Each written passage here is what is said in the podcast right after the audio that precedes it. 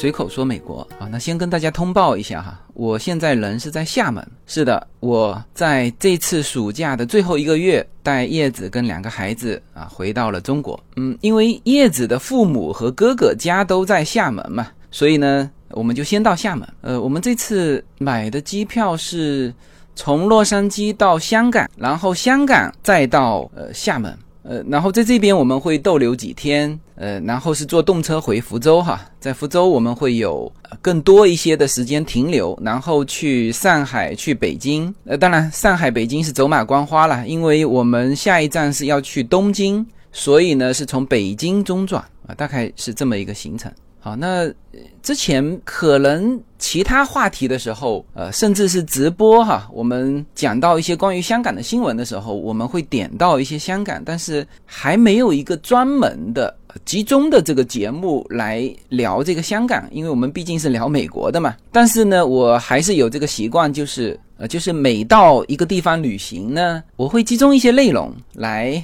呃，聊一聊所到的这个城市。那香港实际上我是很熟悉的哈，不仅是熟悉，而且呢，对他是有情节的啊。叶子一直说我对香港是有情节的哈，呃，所以我们这一期呃集中一期的时间来聊香港。那在聊香港之前呢，我还是说一下。就是一些小攻略吧，呃，因为我们现在已经入籍美国了嘛，所以我们一家人是拿着美国护照，拿着中国签证啊，现在是反过来了哈，以前是中国护照，美国签证，那现在正好反过来来入境，所以这里给到近期要回国的，呃，我们海外的听友就简要说几个小攻略哈，呃，我们这次其实是在香港转机哈。但是我们特意选择了大概是十二小时的停留时间，就是这种中转时间。呃，时间隔得越长，实际上机票越便宜哈。呃，那我们是美国护照嘛？那香港是免签地啊，所以我们是呃可以进入的。那我其实这次本来的计划也就是用这个一个白天的时间带小孩子啊，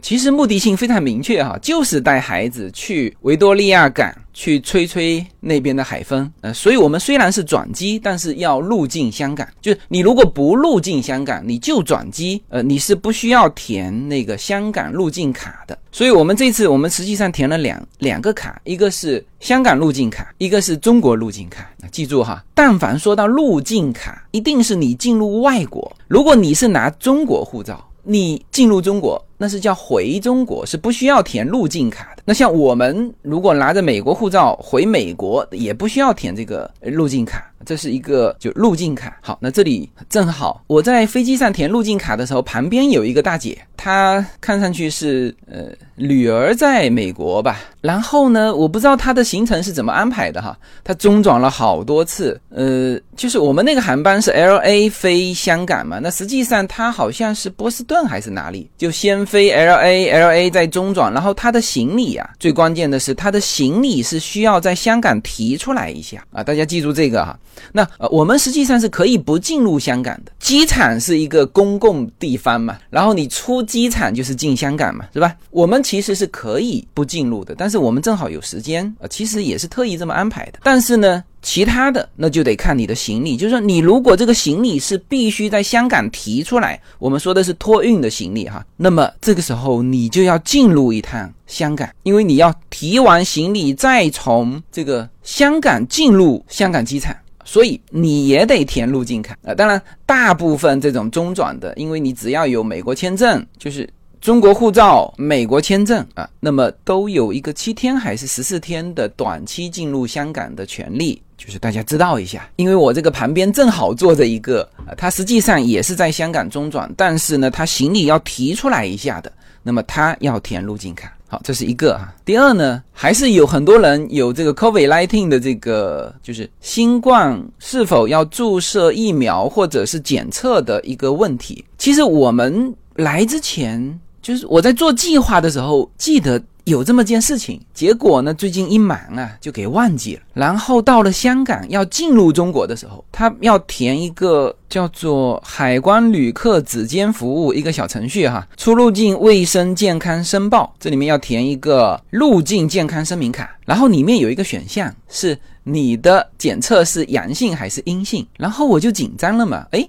我说这是不是要有一个什么东西来证明？比如说我们如果填阴性的话，是不是要有过检测啊？所以呃那个时候还慌乱了一阵子，后来。问了一下，他说现在啊，你只要自己勾填那个阴性就可以了。然后进入中国的时候也非常简单，因为你只要把这份东西填完，它会形成一个二维码。进入中国的时候，只要滴一下就可以了。呃，他就把这个信息收集了嘛。所以这个是第二，就是现在已经不需要在进入中国的时候再有这个新冠的或者疫苗或者是这个检测的证明了。这第二，第三呢，就是说一下这个从中国海关入境哈，因为嗯，近期是有听到一些风言风语嘛，就是说中国对于外国的游客入境的时候会有很多盘问啊，甚至有一些信息说说遇到各种各样的事情，嗯呃，那之前我也有一些顾虑哈，因为我们是。在海外也有各种的推特账户嘛，我们的节目又传了呃 YouTube，所以有一些顾虑。呃，然后其实我们自己身边的，因为我是八月份最迟走嘛，他们都是进入中国的更早，呃，也有跟我说，哎呦，他说这个盘问的非常仔细，那我也当然也做好心理准备，就是那怎么问我们怎么答嘛，因为我们当时从中国进入美国的时候。呃，其实也遭遇过第一次进入美国，这个美国的海关对我们的盘问嘛，是不是？那现在我们等于是换了个身份，就是以美国的身份进入中国，那等于也是第一次进入中国。那我心里其实是做好准备，那他怎么盘问我，我都觉得是 OK 的。结果呢，我们在厦门入关，总共只问了一个问题，就是你是做什么工作的？然后叫我把那个公司的名字写下来。那我也跟他说了，我这个公司是做什么的。嗯，非常快就进入了。嗯，我们四个人过境。应该就是十五分钟左右啊，也没有我另外一个朋友说的什么一个小时啊，所以如果大家有顾虑哈啊，当然我这个例子就没有普遍性哈，因为我也不知道其他的城市入境的时候海关官员会怎么样，呃，但是因为我自己很清楚，厦门和福州，特别是福州，那暑假啊，天天都是说着一口标准的普通话的外国公民。因为福建是侨乡嘛，所以大家如果有顾虑，那就从厦门和福州进入，一定是非常友好的啊。这个是我们简短的在说香港之前，把这一次的几个小问题给回答一下。从前、现在、过去了，再不来。红红落叶。长埋尘土内，开始终结总是没变改。天边的你漂泊在白云好，那我们来说一下香港。呃，我现在回想起来呢，我和香港的接触。啊，应该说，就如果现在也算是一个阶段的话，呃，就是以后哈，可能跟香港的接触只有转机这种接触了，但这也算是一种接触，一种阶段嘛，是吧？如果这个算一个阶段的话，应该说我跟香港的接触分成三个阶段。其实第一阶段是最亲密的啊，我是九六年，其实我大学还没毕业哈，我是九八年大学毕业，我九六年开始，那个时候香港也还没回归啊，就已经频繁。来往香港啊，我第一次啊回想起来哈，那个是一个非常奇怪的交通工具，什么呢？游轮。呃，大家知道现在其实中国人不太坐。说去香港坐游轮，呃，是不方便的嘛？那香港你可以直接到深圳是吧？罗浮口岸过关啊，或者就直飞香港了，这个都是非常方便的。但是以前呢，其实把香港的这个完全当成是一个呃一板一眼的旅游点，所以才有厦门到维多利亚港的这个游轮。所以我第一次去呢是坐晚上的游轮，坐了一个晚上，第二天一早清晨到达维多利亚港，跟我这一次是一模一样。我这次是清晨五点到香港机场，然后坐了个巴士开一个小时到了维多利亚港，也不到七点啊，跟第一次我去香港其实非常像哈。我那个时候第一次还在海上看了日出啊，所以你看这个一说起来就是非常 old style，就是老式的这种啊。旅游方式，那当然那个时候还是英国国旗啦，因为在回归之前嘛，嗯，就很多人对于海外的第一个接触。是接触香港，所以香港说作为一个中国人看世界的一个窗口，就这个功能它还是做的非常到位的哈。呃，当然后来就迅速开放了，比如东南亚呀，呃，甚至慢慢的有欧洲跟美国的这种旅行的自由签。但是香港肯定是第一批的，那就是我父亲那一批，他们第一个走出国境也都是去香港啊。然后你办一个澳门签证，那就拐到澳门去啊，呃。香港那个时候是不是办签证的？就是港澳通行证。说有中国护照，这本来就是一个门槛。现在当然不是门槛了哈，但是在就是九十年代初的时候啊，它绝对是一个门槛。办一个护照就要你只能通过内部去搞，你要掏两万到十万之间吧。那个时候的人民币跟现在的人民币又不一样。哈，所以任何一个时代都是这个样子，就是有一些优势资源的人，他会比别人更快的，或者是站在一个更高的角度去看这个世界，或者我们现在说，呃，有技术嘛，从一个更深的一个视野啊去看待这个世界啊，所以基本上我的第一阶段的接触是从九六年到零零年，呃，我是。基本上都是跟着我父亲，因为他那个时候是下海创业了嘛，所以呢有很多机会去参加香港的展会，而且他在香港有很多朋友。然后呢，他在香港开公司啊，大家知道最早的就是九十年代初的时候，其实那个时候叫做民营经济，还连个名分都没有啊，他要么就是叫做校办工厂，你像娃哈哈都是这种，或者叫叫做乡镇企业。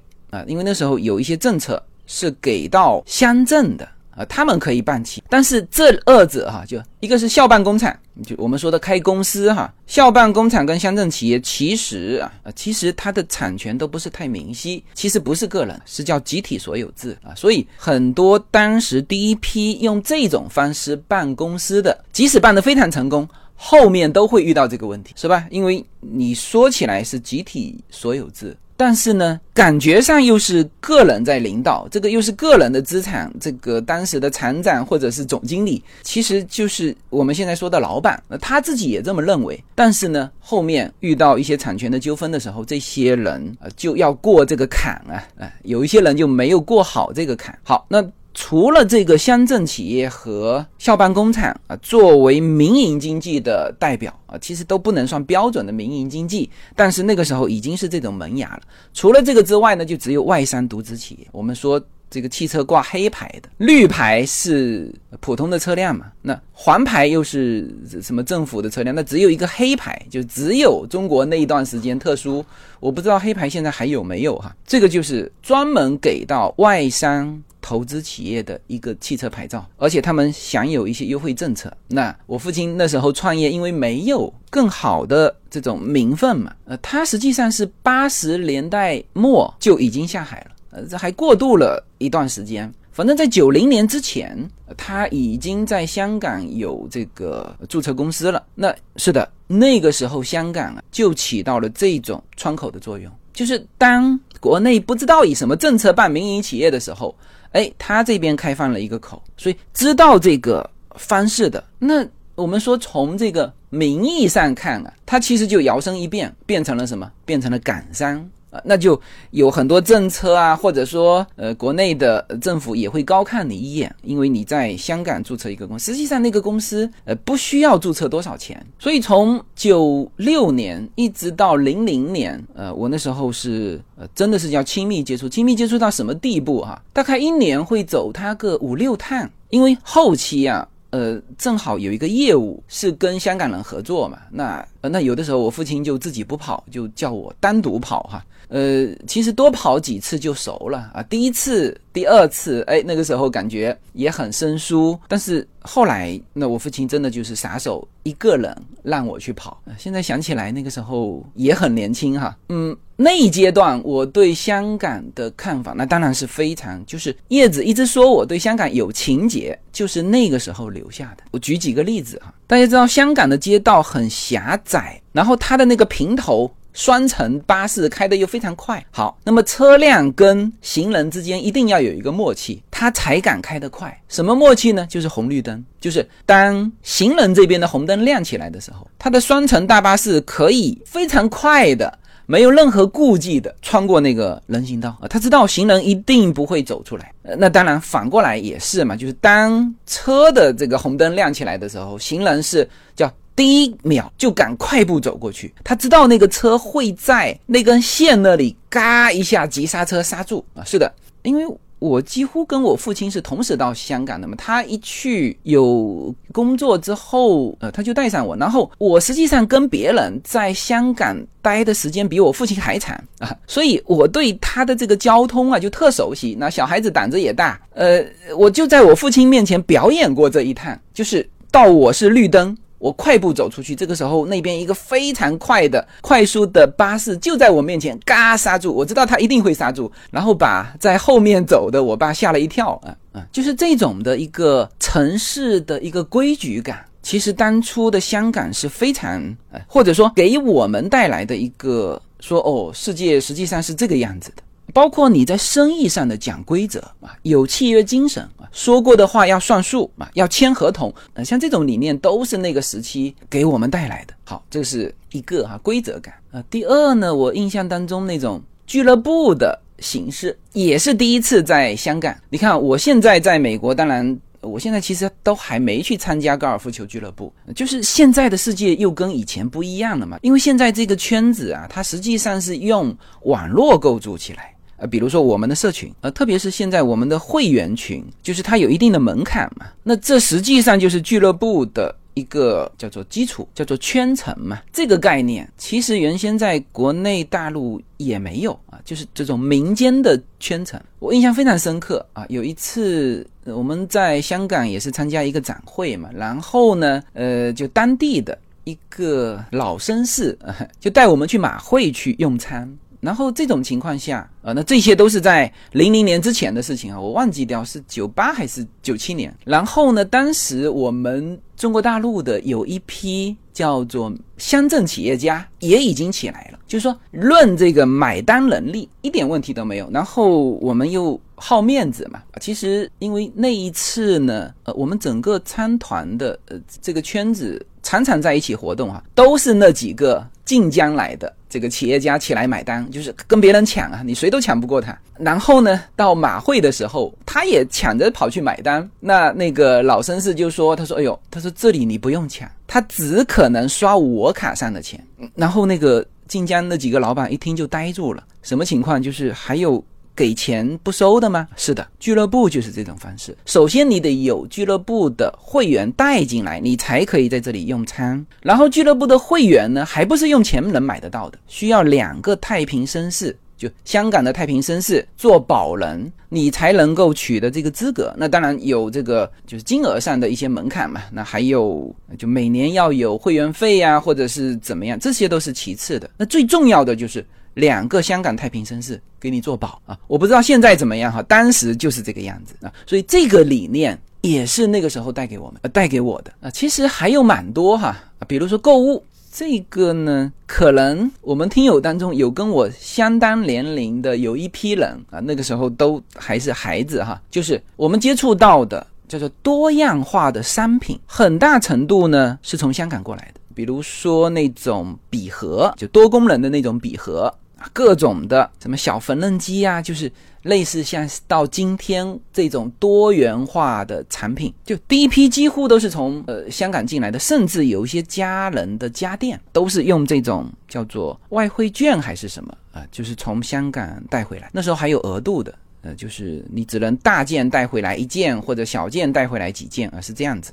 所以这个就是叶子说到我的啊，就是有香港情节。当然，香港不仅仅是就那个时候哈，几乎是各个领域的窗口，或者我们说直接一点，就是一个。榜样，你看，我们后面会说到的哈，就是比如说金融、旅游、购物，甚至教育，或者是叫开拓国际市场的中转站，文化是吧？多少人是听着这个粤语的歌曲和看香港电影长大的？所以那个时候啊，把香港称之为叫东方之珠，说。是英联邦皇冠上的一颗明珠，是一点都不过分的。因为什么呢？因为第一呢，香港是完全的西化，呃，当然它又结合了中国当地的，比如说它的这个太平绅士，这又结合了那个中国的地方乡绅制度。啊，当然，很多人提到乡绅制度，可能都没有什么好感哈。实际上，中国当时县以下的治理都是乡绅制度在治理，就是维持它的一个道德风范基础的一些运转、文化、教育都是乡绅制度啊。那么这个我就不再细展开了哈。总之，当时的那个第一阶段就是九六年到零零年啊，一个是叫亲密接触，一个呢是对我是叫做打开一扇窗的地方。那么零零年之后，因为我父亲是突然去世嘛，然后他的那个摊子啊，呃，对于我来说是太复杂了，因为我那时候大学才毕业嘛，就跟着他混是没问题，呃，但是自己要想运转起一个国际化的公司，对于当时二十四岁的我就太。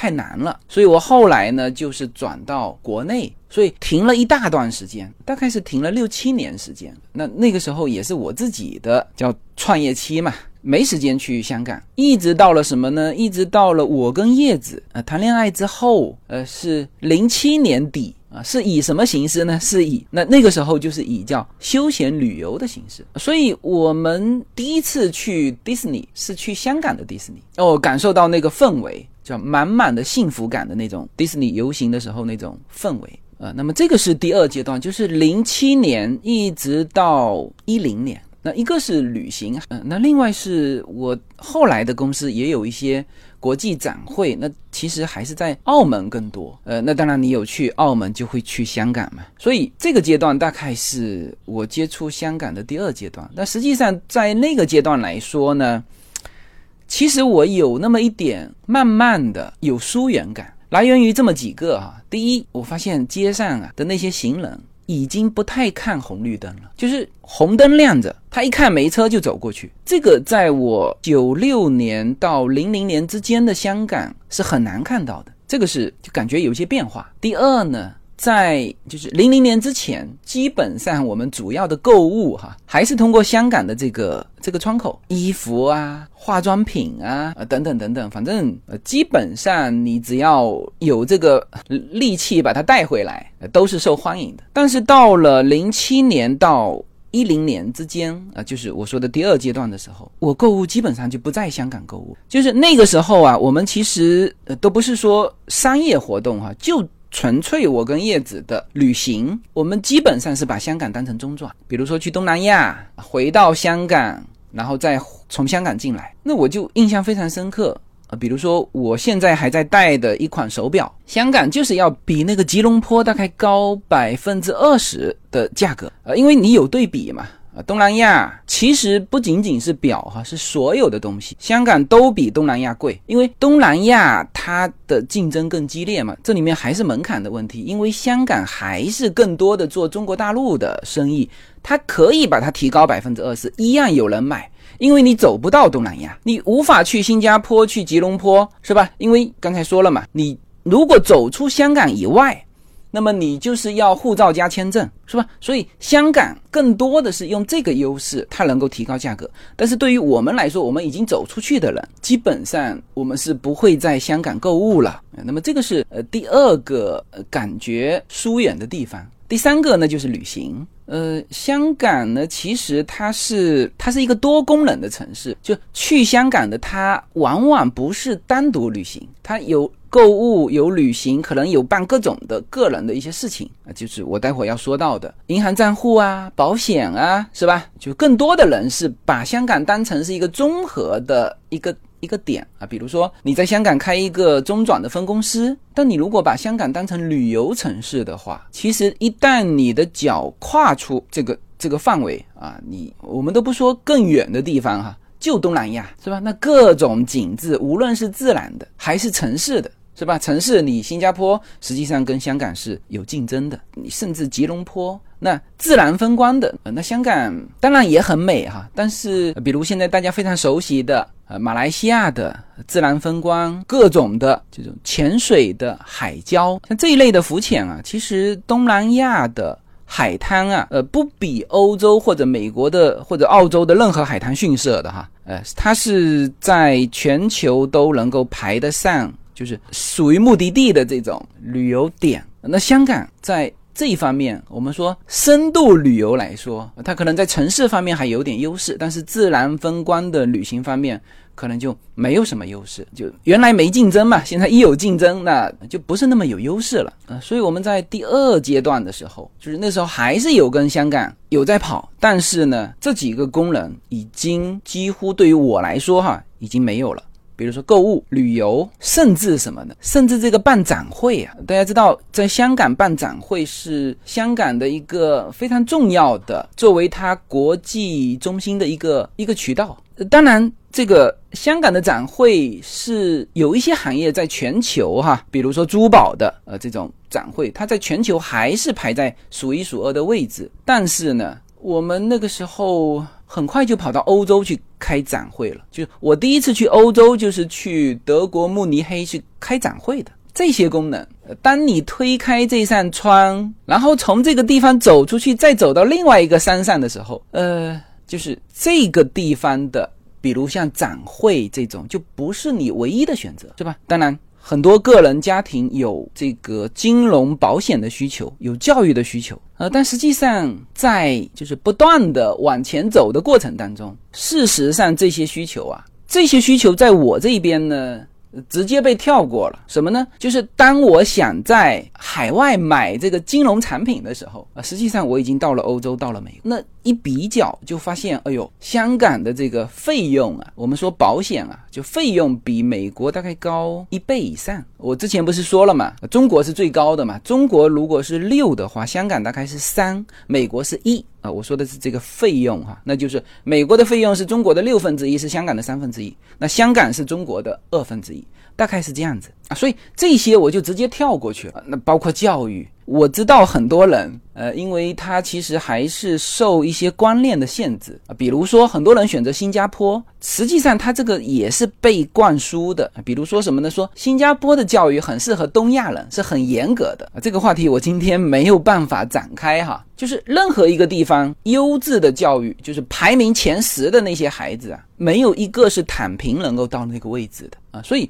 所谓的说新加坡的教育适合亚洲的孩子，这个啊。我们叫见仁见智哈，以后有机会，呃，我们给大家展开来分析看看。那当然，我现在这里一说就已经说到新加坡了，是吧？呃，其实已经跳过了香港。呃，当然这些呢，就是说香港它还是有优势啊。比如说我的家人很多就是在还是在香港买的保险，因为他去美国不方便啊，去香港就很方便，开账户买保险就是还是这个香港方便。那当然，教育香港也有这个地利的优势。就是你如果没有那个时间跑得很远，往往这个呢，孩子也不在那边做留学哈，就没有就很少听说留学香港。但是成人教育有啊，因为他没时间，所以呢有一些培训就在香港，那感觉也是出境培训嘛。孩子的啊，基本上就直奔欧洲、奔美国去了，是吧？所以这个就是我第二阶段的接触，就是叫若即若离啊，就是有一些没有那么亲密了。啊，就是不在香港进行购物、旅行啊，开公司啊等等，但是呢，还保留了部分的，就我说的是我身边的哈，呃，我可能这些都断掉了啊，就是金融、保险功能和教育的部分功能，呃，这是我跟香港接触的第二阶段。那第三阶段呢，呃，如果称之为有，那就是指现在的这种阶段。什么呢？就现在基本上啊，我只保留了啊，就是家人啊保留了香港的账户啊。那这个呢，我们在呃很多就移民类的节目里面说过哈，就是香港的账户比较好用在于什么呢？就是它既是离境的账户，就是不在中国的境内。那大家知道，在中国境内你是美元换汇和。呃，直接的打来打去是有限制的嘛？那香港没有这个限制，但是呢，它又不在，比如说不在美国，因为比如说父母啊开美国的账户。那你这个时候每一笔收入理论上是要向美国报的，但是你如果开在香港，香港不管你啊，所以这个功能，那香港还还算是保留了这个叫做，其实就是国际金融中心的位置。但这个政策是真的是有赖于说哦，因为现在中国大陆是没有把这个业务给开放起来啊，一旦开放起来，你包括澳门。澳门现在的这个博彩业，一旦中国大陆某一个城市开放博彩业，澳门直接就废了。那这个呢，叫做反正现在还能用啊，我们也不想去折腾它。其实啊，即使是家人，已经完全可以去新加坡、日本的，甚至东南亚的一个国家开这种离岸的账户啊。跟香港是一个一个效果，只是什么呢？只是老人家他去香港还是方便。呃，现在除此之外，真的就只剩下飞机中转的功能。呃，那当然这里面香港还是有优势的，就是嗯，它是各个航线在香港中转，它机票便宜。呃，大家知道，就飞机也是这样嘛，就是你越是叫航线繁满，那么你的这个价格就会降下来。那现在看起来，就是香港还是相对来说。多一些航班啊，所以它的这个优势还依然存在。那作为我们叫做现在的现阶段的接触，其实除此之外，香港原先就是留在我心目当中的那些情节，其实都已经丧失了。我们从功能上说，是吧？金融、保险、旅游、购物、教育、公司啊这些。功能对于我们来说就变得全部丧失了。嗯，那当然这也是我们看到的一些数据哈。嗯，当然这些数据是叫短期的，从这个比如说它只分析啊，从二零二二年到二零二三年的一些数据，呃，实际上香港的压力还是蛮大的。嗯，比如你看哈，整个的。财政收入，香港二零二二年财政赤字是一千三百九十八亿。那当然有一部分是 COVID 的支出哈，就是新冠防疫的支出。那二零二二年整体香港经济是收缩了百分之三点五。呃，去年香港的楼市的成交量下跌了百分之四十，楼价下跌了百分之十五。呃，香港的楼盘啊，也是一个呃，它是世界第一哈，就是它是叫价格和收入的一个比价。你你工作多少年，你可以在香港买标准的一套房子啊，就是这个的，它是全世界第一啊。那这里呢，其实是有赖于香港之前的一个功能，就是源源不断的有新的呃，我们直接说叫有购买能力的人口进来啊。当然之前主要的一部分当然是国际的哈。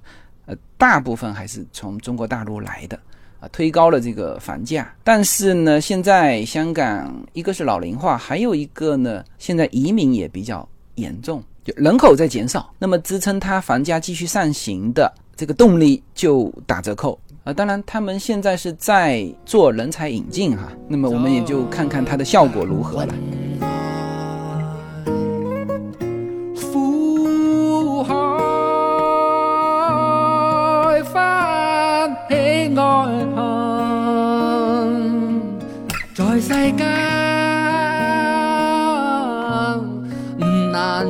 定命運相襯，並不可接近。或我應該相信是緣分。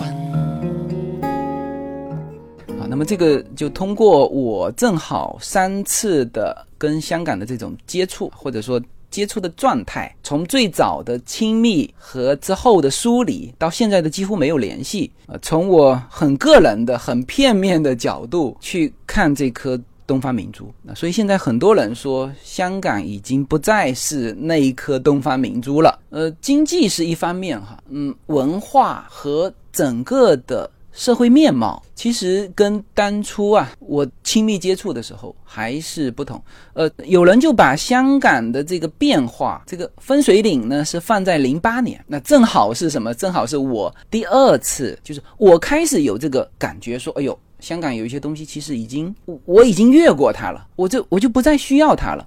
也是从这个阶段开始，有人是把香港就是回归之后，香港继续高歌猛进了十年，到了零八年之后，有一些结构性的问题就暴露出来。像所谓的结构性的问题，其实呢，就是像我的这个个例就很能够说明问题，就是所有的人都他再继续往前走的时候，那当然这一批人就慢慢的疏远了香港，这就是结构性的问题。好，那这个我就把 对香港的感觉给说完了哈。然后这一次呢，实际上啊，我还是怀着非常深的情节，带着小孩来香港的。因为本来正常我们完全可以定在香港三个小时的这种中状，我特意选了一个十二小时，就是找了一个白天的时间，带小孩到维多利亚港来吹风。然后目的也非常明确，因为我们对香港很熟悉嘛，就是。机场下来，我还专门选择了双层的观光巴士，从机场，呃，那当然我也十多年没来香港了，我也想看一看香港的变化，所以我们的整个选择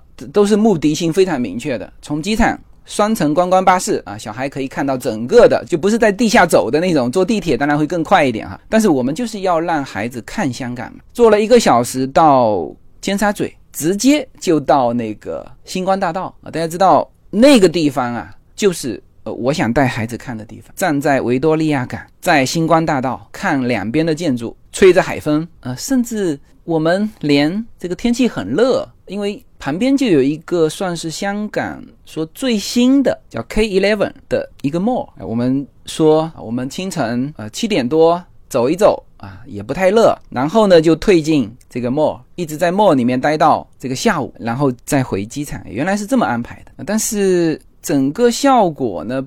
不是太好，呃，当然这又是很个人哈，但我觉得，因为我今天在群里面说到我对香港的一些感觉的时候，立刻就有人跟我有同感哈，就是香港啊，当然我们是共同吐槽那个现在的气候。他说了一句话，他说我一刻也不想多待，他也是到香港办事情的，就他还是刚需哈，我们真的是过来这个带着孩子过来吹风的。但是你看哈，我其实遇到了一系列的问题。第一呢，那这个当然是我们的问题啊，但是是不是香港的问题，我不清楚。什么呢？香港的电源啊，和美国和中国的都不一样，它是欧洲的欧版，我就把这个事情给忘记了。因为我们在美国买的所有的像苹果的所有的插头哈，是中国也能插，美国也能插，因为它是一百一到两百四嘛，是通用的。那我在想，香港它是。现在靠中国也很近嘛，是吧？然后我在香港总共就就几个小时的停留，所以我就没有想着去把那个欧洲的那个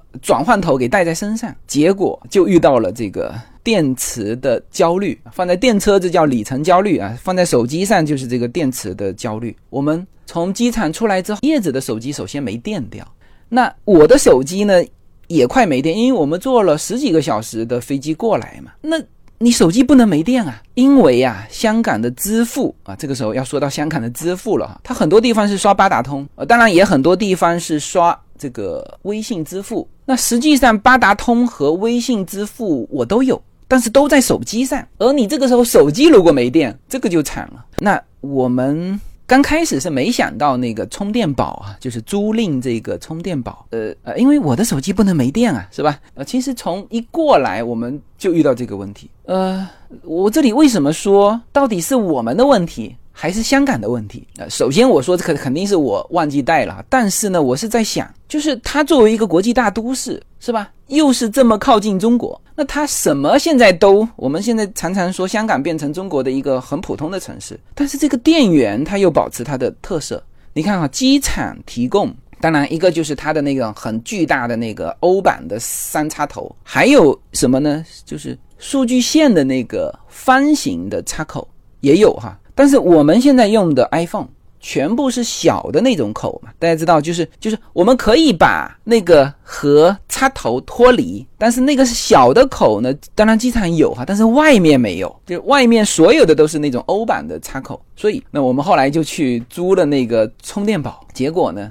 第一，充的非常之慢；第二呢，充电宝非常快就没电了。就是我们大概叶子的手机只充了百分之二十多一点，它就没电了，它只剩下一格电，后来就没有了。于是我们又去租了一个充电宝，然后在还的过程当中，我当然又是我的问题，我把那个充电宝给丢了，就是充充满满嘛，因为我塞在以为是边带哈，实际上它那个是呃不是边带，就是是一个漏的的地方，所以放下去包一提就直接就丢了，丢了。那我现在还在计时哈。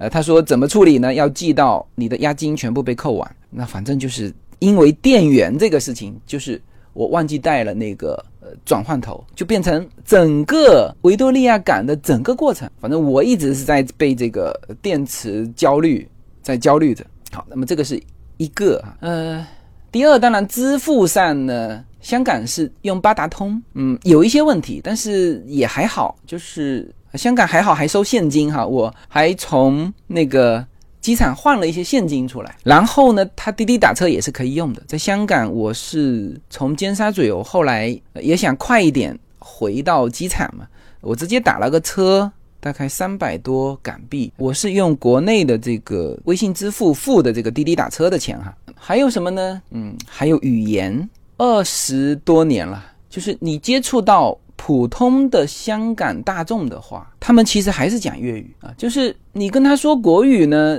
他说不了国语，他用粤语回答你。这个当然三十年前就这样哈，嗯。但是你跟他说英文，他也说不了英文，他还是用粤语回答你。我当然我这里面说的是普通的基层，我们接触到的这些服务人员，这个就是香港本地了。相反是什么呢？我们在那边问那个插头的事情的时候，叶子和一个菲律宾的这种清洁工，导致他的英文很好，就是菲律宾的清洁工英文很好，呃，跟这个清洁工之间还有一个比较完整的、顺畅的交流。但是其他的，呃，除了空姐啊，空姐那国泰的空姐还行哈，呃，因为我们这个航线是从美国飞香港的，所以他们基本上是用英文跟我们交流。但总体来说呢，就是也会有一些。语言的问题，当然这里面我在想到底是语言的问题还是服务的问题。嗯，就这种感觉，在香港的一些服务场所，嗯，会有感觉。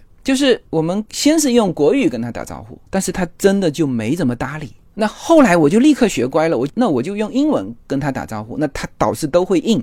但是有一个问题，就是他英文不好，或者说并不是好到那种地步，然后就变成也是用。广东话来回我，那好在我们基本上就是我们是都能听哈。还有就是在香港的一些 mall 里面，其实可供休息的地方非常少。当然这个我们也能理解哈，就是寸土寸金嘛，呃，就是没有这种很多椅子给你坐着休息。但是逛商场啊，像美国的商场是提供足够的你休闲的椅子。还有一个，当然美国的。风格就是直接坐在地上啊，所以美国的孩子基本上你在机场上、在 mall 里面、在什么，他都是直接坐在地上。所以 Yuna 也是习惯了，反正你没椅子嘛，走累了我就靠着墙角就坐在地上。结果呢，被香港的商场保安给赶起来，用广东话让他起来。这个 Yuna 可能还没感觉哈，嗯，他他还不太明白，呃，可能对于香港人来说。坐在地上的又看上去是亚洲面孔啊，是不是有某些歧视啊？这个就嗯，反正交流的速度也很快啊，他一说有哪就起来了，我们就走了。当然这些还都不是最大的给孩子留下不是那么好的印象的主要的部分，最最重要的是香港的气候。当然，呃，不仅仅是香港的气候哈，是就是这种夏天闷热潮湿的气候。这个对于加州来的孩子来说，呃，现在的这个温度哈，实际上是超过了，就不在空调的房间里面，走在外面的话，是超出了他们忍受范围啊。是，所以其实清晨的时候七点多，我感觉在维多利亚港吹吹风应该是蛮舒服的。但是呢，其实它主要还是一个湿度的问题，因为在加州的湿度很低嘛，嗯，它不流汗的。但是你看，我们从香港机场坐双层巴士是有空调的。然后就直接在星光大道下车，一开门一走出去，两下子这个两个孩子全部汗流浃背，然后那个像令的那个脸上啊，就像就是脸上冒油那种啊，当然脸色很好看哈。呃，这种闷热感现在我们在厦门，呃，然后下周我们回福州，依然他们要去接受，这个是可能这一次在一个不合适的呃天气情况之下，呃，给到他们的印象。所以我问优娜，我说，哎，我说这个城市你感觉怎么样？嗯，他说一般般，但是他说这个城市跟美国的城市有点不太一样。嗯，当然我们时间也非常短嘛。只是呃，可惜掉我没有用这个这个时间让他们感受到香港好的。其实我目的性非常明确，就是直奔风景最好的那个地方。但是，一出门，他们被那个气候给轰回去了，就到处找这个有空调的商店。但是呢，这一点我们又是失算，就是说，香港的 mall 是十点钟才开门，我们是七点就到那里了。我那时候还在想说，哦，清晨肯定是舒服的，没有想到七八点那边的气候，基本上就是要让你到处找室内空调的这种环境了。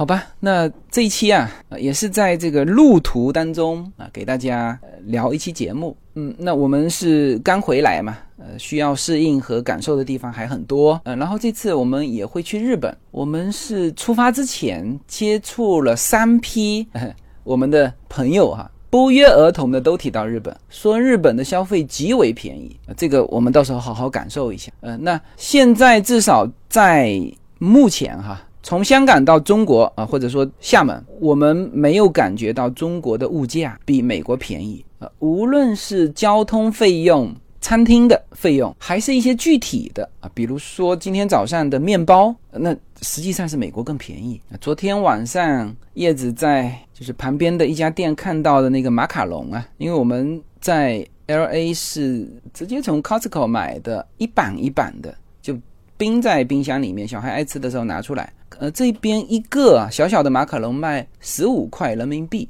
那就两块多美元。两块多美元是哪里的价格哈？是美国的柜台的价格。呃，这就是标准的一块五到两块啊之间这个马卡龙。那你如果去 Costco，那就直接是二十个才十几美元。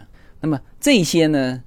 我这次回来会慢慢的去感受吧。啊，昨天我们也问了一下这边酒店的价格，因为我们这次是住在叶子的父母家里，就在旁边的酒店，呃，当然是相对好一点的酒店哈，一个晚上两千块钱，呃，然后我们就不停的打趣叶子的父母和呃他哥哥，就是说你们住的这个家是吧？一个晚上就是两千块钱啊，那他这个确实也是海景房哈，呃，所以关于这些呢，我们这次慢慢的呃回国，慢慢在感受吧，因为我们也四年没回来了。然后这次我就没有各个城市，因为时间也不够啊，做这个听友会，呃，都是这种小规模的接触，同学、朋友、亲友，呃，其实我更多的是想听大家的一些信息哦。最后说一下哈，呃，关于回国这个。强的问题啊，呃，我推荐大家呢，就直接在自己的就是海外的手机卡上叠加上一个两百多个国家的那个国际漫游啊，它有专门的数据流量包，你给它叠加一个。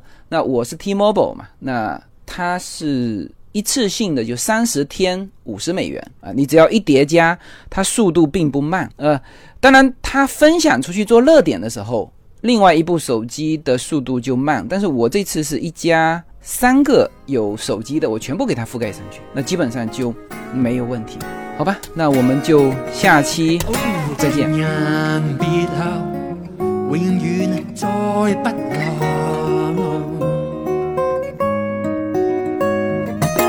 言独坐。